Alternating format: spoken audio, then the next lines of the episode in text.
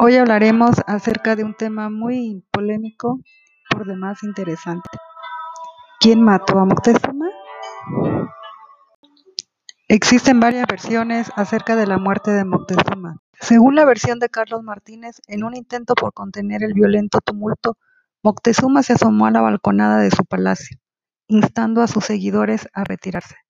La población contempló horrorizada la supuesta complicidad del emperador con los españoles, por lo que comenzaron a arrojarle piedras y flechas, que lo hirieron mortalmente, falleciendo poco tiempo después del ataque a consecuencia de sus heridas.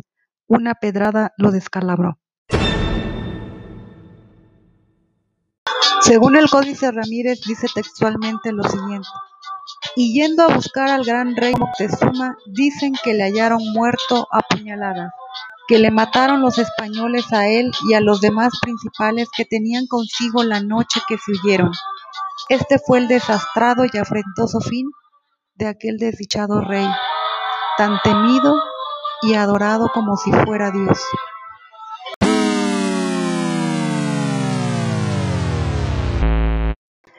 A partir de lo que se ha dicho, conocer el pasado implica buscar información para tratar de reconstruir cómo ocurrió determinado acontecimiento. De esta manera podemos ver que para los españoles los autores de la muerte de Moctezuma fueron los mexicas y para los mexicas los responsables fueron los españoles. ¿Algún día sabremos la verdad? ¿Y tú qué opinas?